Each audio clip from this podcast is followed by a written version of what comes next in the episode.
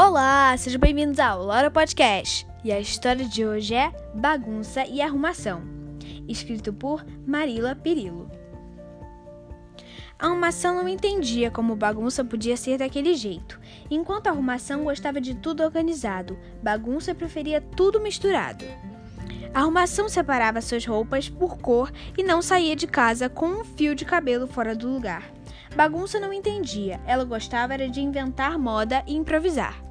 No quarto de arrumação, os brinquedos eram guardados em caixas e gavetas, enquanto no quarto da bagunça, os brinquedos se perdiam, se escondiam e iam parar em lugares inesperados.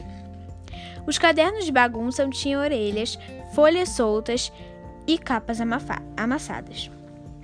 Os, os lápis de arrumação estavam sempre apontados dentro do estojo. Por causa disso e de alguns outros motivos, muitas vezes as duas não se entendiam. Você é uma atrapalhação só, dizia a arrumação.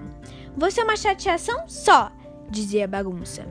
Mas quando elas tentavam brincar sozinhas, as coisas também não andavam bem. Bagunça sentia falta de arrumação e arrumação sentia falta de bagunça. Porque toda brincadeira, para ficar bem divertida, precisa ter um pouco de bagunça e um pouco de arrumação. E assim, apesar das diferenças, a arrumação e bagunça estão sempre juntas e em toda parte, apostando corrida para ver quem chega primeiro. Afinal, uma não vive sem a outra. Fim!